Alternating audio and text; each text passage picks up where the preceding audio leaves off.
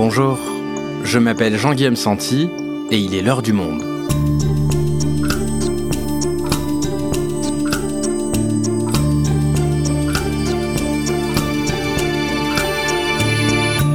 Aujourd'hui, et si l'impact de la guerre en Ukraine sur le prix des énergies fossiles constituait une opportunité pour changer de modèle? Face à une essence qui dépasse les 2 euros et un gaz naturel qui flambe, il devient urgent de réduire la dépendance de nos économies aux hydrocarbures. Jusque-là, ça semble évident. C'est même la Première ministre, Elisabeth Borne, qui l'a dit lors de son discours de politique générale mercredi, en appelant les Français à moins consommer d'énergie. Le problème, c'est que c'est plus facile à dire qu'à faire, et notre société pourrait avoir bien du mal à se sevrer. La question est complexe. Comment mettre en place une transition énergétique ambitieuse tout en tenant compte de l'urgence sociale liée à la hausse des prix? Comment est-ce qu'on la finance? Quelles mesures sont acceptables par l'opinion alors que la taxe carbone avait déclenché le mouvement des Gilets jaunes fin 2018 Pour répondre à ces questions, on accueille aujourd'hui Nabil Hakim. Il présente notre nouveau podcast sur le changement climatique Chaleur humaine. Il nous explique. Sobriété énergétique, le nouveau défi collectif, un épisode produit par Claire Leys, réalisation Florentin Baume.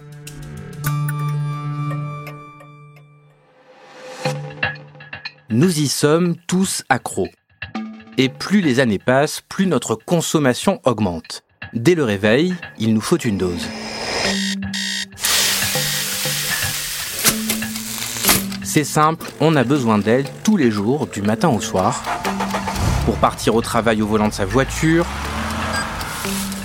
pour transporter des courses dans un sac plastique. Elle est absolument partout, et même quand on sort du quotidien pour prendre des vacances bien méritées.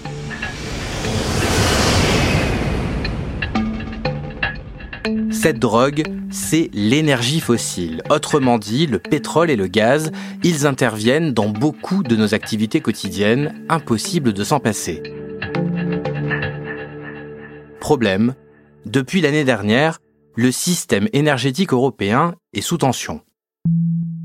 Les prix de l'énergie montent en flèche. Sur un an, ils connaissent leur plus forte hausse depuis des décennies et bondissent de 33,1%.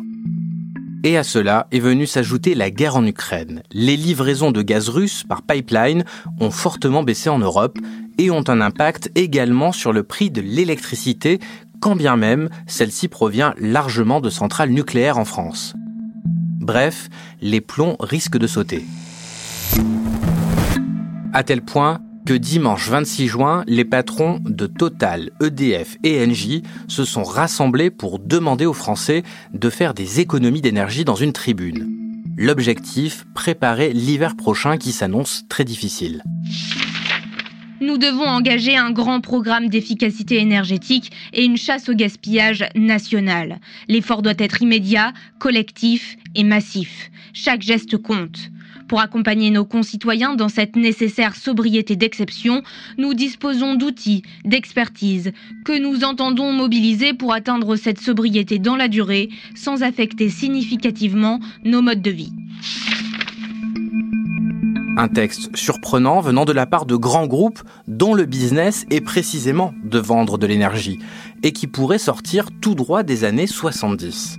Après les chocs pétroliers à l'époque, on ne parlait pas encore de sobriété énergétique, mais chacun était encouragé dans une grande campagne de pub à chasser le gaspillage. En France, le rationnement du fioul vient d'entrer en vigueur. Vous le savez, les livraisons seront réduites de 10% par rapport à l'an dernier. Pour l'essence, toujours pas de rationnement, mais un appel à l'économie avec la fameuse chasse au gaspillage. Une nouvelle opération de lutte contre cette affreuse petite bête est lancée à partir d'aujourd'hui. Marie-Geneviève Lemoine. Écoutez, regardez bien ce qu'il ne faut plus faire. Les accélérations intempestives, souvent inutiles, suivies de coups de frein, entraînent une consommation d'essence excessive.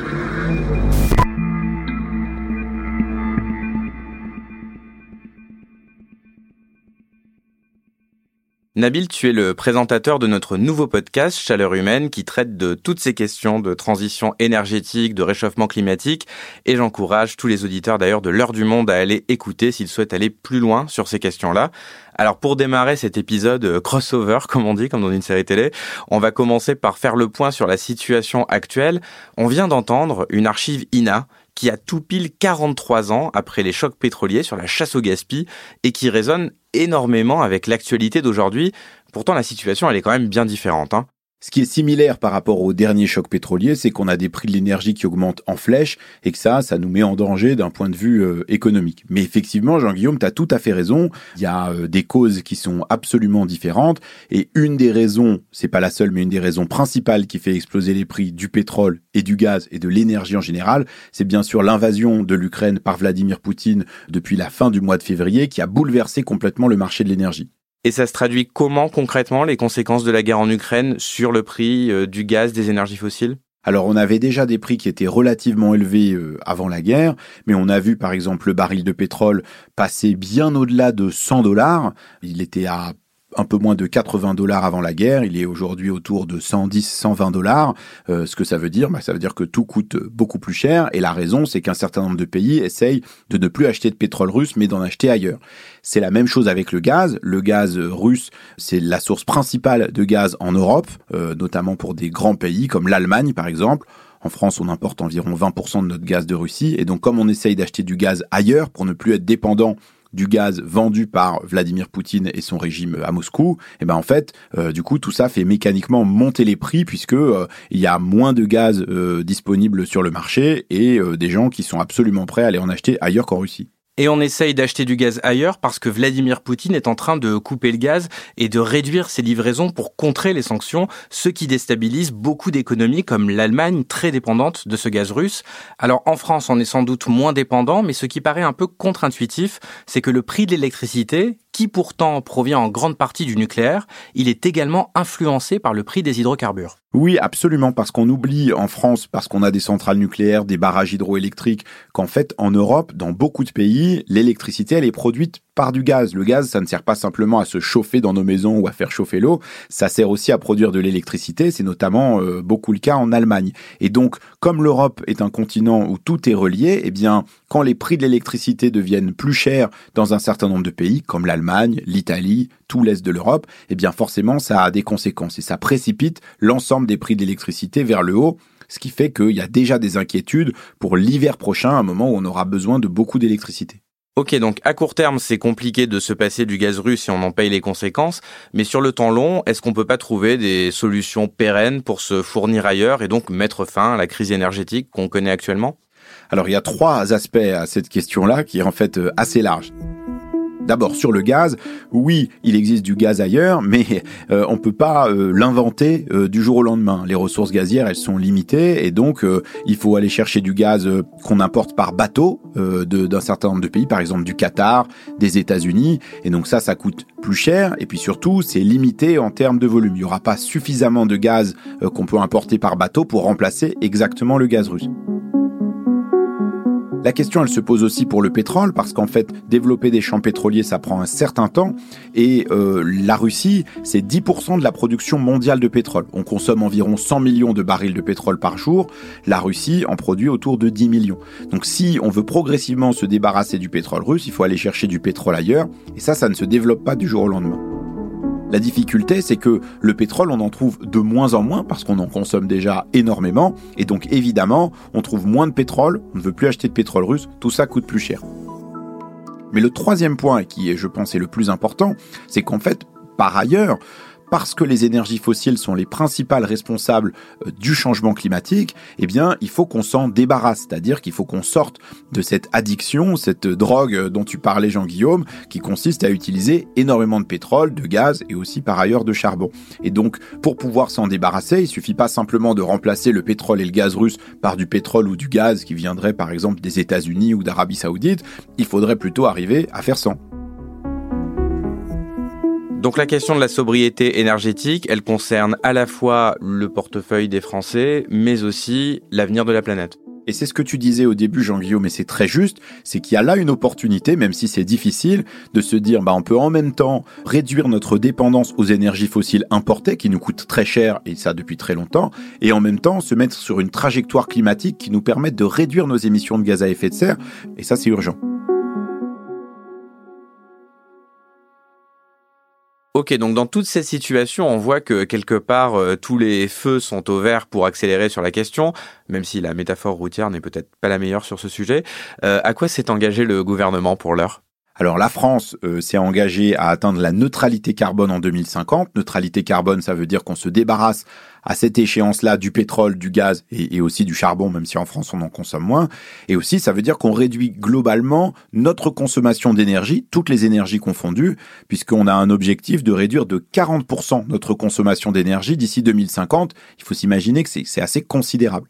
Le problème de ce type d'engagement, c'est que c'est pour dans 30 ans et que les gens qui prennent les décisions aujourd'hui, ben, ils seront plus aux manettes dans 30 ans, alors que ce qui est vraiment important, c'est de pouvoir construire des trajectoires qui concrètement nous amène à cet objectif-là.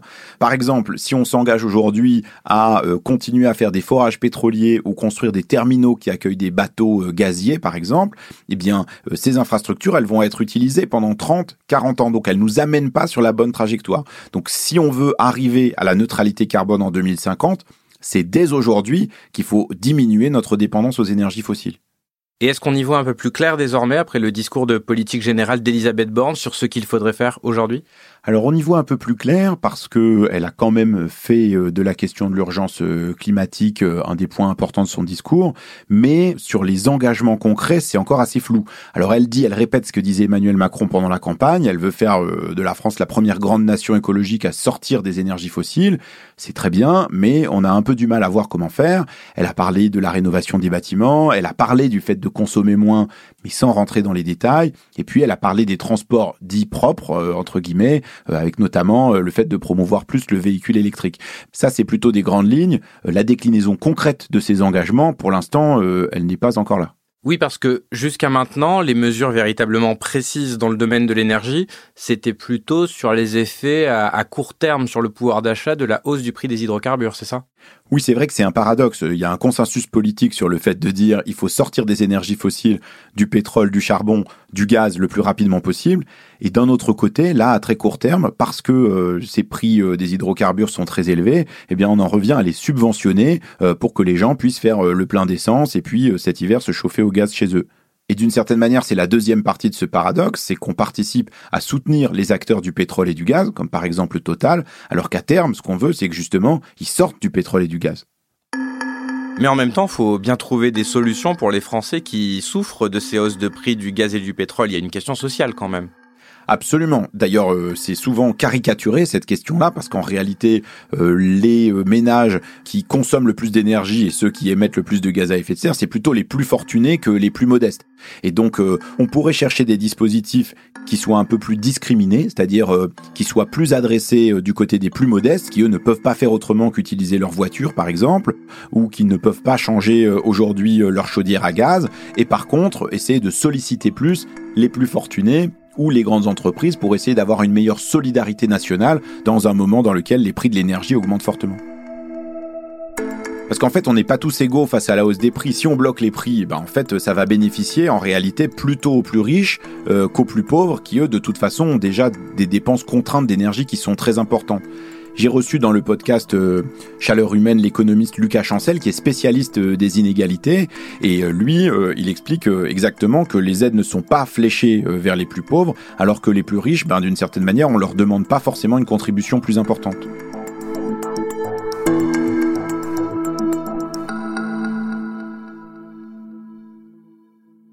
Nabil, on a vu ensemble les annonces d'Elisabeth Borne. Est-ce qu'il y a d'autres mesures qui ne sont pas encore prises par le gouvernement et qu'on pourrait prendre dès maintenant pour atteindre nos objectifs de réduction de consommation? Il y a une mesure qui serait très impopulaire mais qu'on pourrait prendre, euh, qui serait de limiter euh, la vitesse sur les routes. C'est ce que proposait par exemple la Convention citoyenne pour le climat, qui proposait de descendre de 130 km heure à 110 km heure sur les autoroutes. Ça, ça permet d'économiser en fait beaucoup de pétrole. Par ailleurs, c'est pas mauvais pour la sécurité routière, mais c'est vrai que ce sujet avait été écarté immédiatement par Emmanuel Macron lors de la Convention citoyenne sur le climat. On se souvient que quand on a essayé de baisser la vitesse de 90 à 80 km heure sur les routes départementales, ça avait provoqué un tollé, ça n'avait pas été accepté dans un certain nombre de régions. Et ça me fait penser à l'archive qu'on entendait au début de l'épisode, Nabil, sur la chasse au gaspille. On incitait aussi à l'époque à limiter sa vitesse, à adopter des gestes de bonne conduite, freiner sans à-coups pour réduire la consommation d'énergie. Il y avait plein de pubs à l'époque. C'est vrai qu'Elisabeth Borne, là, elle a appelé les Français à moins consommer d'énergie, mais le gouvernement a l'air réticent à lancer euh, une grande campagne de sensibilisation, de communication sur euh, ce sujet-là, à l'image de ce qui s'est fait dans les années 70, où il y avait euh, effectivement des publicités à la télévision pour aider les gens à conduire moins vite, pour consommer moins d'énergie, etc. Que peut-on faire? Eh bien d'abord, mieux utiliser l'énergie. Et ça justement, nous pouvons le faire sans changer notre façon de vivre. À partir du 15 septembre, l'Agence pour les économies d'énergie vous dira comment. Vous verrez. En France, on n'a pas de pétrole. Mais on a des idées. Alors ça peut changer et peut-être que le gouvernement, notamment parce que cet hiver, euh, la situation sur le réseau électrique risque d'être assez compliquée, euh, sera amené à euh, donner ce type de conseils aussi bien sur les transports que sur le logement. simplement, c'est vrai que autant on voit bien qu'il peut y avoir une incitation sur des gestes individuels, mais lancer une campagne collective comme ça, c'est pas forcément évident pour un gouvernement qui considère que ce qui fait fonctionner l'économie d'un pays, ce qui permet de le développer, eh ben c'est quand même la croissance, c'est quand même la consommation et donc proposer aux gens de consommer moins d'énergie, quelque part ça veut dire consommer moins et donc euh, ça peut générer des inquiétudes sur le fait que l'activité économique euh, en France euh, continue de, de progresser. Tu parlais à l'instant de petits gestes, mais est-ce qu'ils peuvent vraiment aussi faire la différence quand on connaît l'ampleur du problème? Je vais essayer de dire les choses assez simplement. Non. Euh, ça ne suffira pas. Il faut euh, des engagements qui sont beaucoup plus collectifs. On voit que le gouvernement met beaucoup en avant les petits gestes. Récemment, la ministre de la Transition énergétique, Agnès Pannier-Runacher, a encouragé les Français à ne pas envoyer de mails avec de très grosses pièces jointes, en disant voilà, vous allez économiser de l'énergie de cette manière-là. Je crois que ça, c'est pas très sérieux. C'est-à-dire, bien sûr, les éco-gestes ont des effets. Ils ont des effets aussi parce qu'ils montrent ce que peuvent être des comportements vertueux. Euh, mais ce qui compte, c'est d'avoir une vraie politique d'économie d'énergie de grande ampleur. C'est ça qui ferait vraiment la différence. Et pour l'instant, on ne voit pas le gouvernement aller dans cette direction-là. Et cette politique de transition de grande ampleur, en quoi est-ce qu'elle pourrait consister? Tu nous as parlé de la réduction de la vitesse euh, sur les autoroutes. Est-ce qu'il y a d'autres mesures collectives qu'on pourrait prendre? Bien sûr, on a parlé tout à l'heure de la rénovation des bâtiments. Une des raisons pour lesquelles ça a été très difficile euh, ces dernières années, c'est aussi qu'il n'y avait pas des dispositifs de soutien qui étaient suffisamment clairs, financés et compréhensibles. Euh, beaucoup de Français sont d'accord pour le faire, mais ils comprennent pas forcément comment ça marche. Donc ça, il est urgent de le clarifier. Mais il y a aussi d'autres choses, comme par exemple aider euh, les ménages à changer leur mode de chauffage, sortir par exemple du fuel. Il y a encore 3 millions et demi de ménages en France qui sont chauffés au fuel. Bon, bah ça c'est très polluant et ça va coûter très cher l'hiver prochain. On peut aussi aider un certain nombre de ménages à sortir de leur chaudière à gaz. Euh, ça, c'est des choses qui peuvent être euh, très utiles.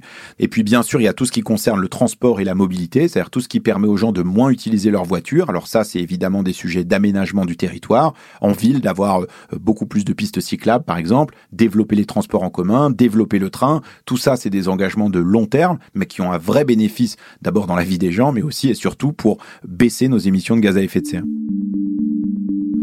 Et puis d'ailleurs, on voit bien qu'au niveau européen, il y a des échéances qui sont devant nous. Euh, le Parlement européen a voté euh, dans le courant du mois de juin euh, la fin du véhicule thermique en Europe en 2035, c'est-à-dire qu'à partir de 2035, on ne vendra plus que des véhicules électriques. Ça aussi, il faut s'y préparer dès maintenant. C'est une échéance qui va arriver très vite.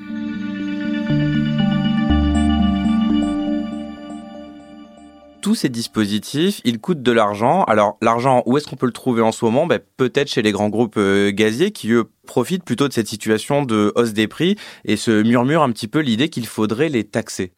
Alors évidemment, c'est une idée qui fait son chemin depuis euh, le début de l'invasion de l'Ukraine par Vladimir Poutine, l'idée que euh, un certain nombre de grands groupes pétroliers et gaziers, comme par exemple Total en France, vont faire des profits considérables parce que le prix du pétrole et du gaz sont très élevés. À titre d'exemple, euh, Total a déjà fait une de ses meilleures années en 2021 avec 14 milliards d'euros de bénéfices. Ça sera peut-être 20 milliards en 2022. Donc il y a l'idée que cet argent-là, il pourrait être taxé pour partie et euh, utilisé pour financer euh, des politiques de transition. C'est un peu dans ce contexte que les énergéticiens ont publié cette tribune dont tu parlais tout à l'heure, Jean-Guillaume, en disant oui, il faut absolument que tout le monde économise de l'énergie. Évidemment, ils ont raison sur le fond, mais c'est aussi une manière pour eux, d'une certaine manière, de se protéger euh, vis-à-vis d'un débat qui risque de se retourner contre eux. On va dire à un moment donné, oui, est-ce que vous, vous n'êtes pas en train de profiter euh, de cette situation de guerre, de gagner beaucoup d'argent au moment où il y a un certain nombre de ménages français qui vont avoir du mal à euh, faire leur plein d'essence, à payer leur facture d'électricité ou de gaz? Pour l'heure, le gouvernement est relativement prudent sur cette idée-là, euh, un peu avec l'idée que cette taxation mettra du temps à être mise en œuvre et que donc ça ne pourra pas répondre aux besoins immédiats. Euh, les gens qui soutiennent euh, cette idée disent plutôt que en fait on va avoir besoin de cet argent-là, non pas simplement sur le court terme, mais aussi sur le long terme, pour financer toutes les politiques de transition dont on parlait, et que donc de toute façon cet argent-là sera plus utile à être réinjecté dans ces politiques de transition plutôt que chez les actionnaires de Total ou d'autres groupe pétrolier. Merci Nabil. Merci Jean-Guillaume.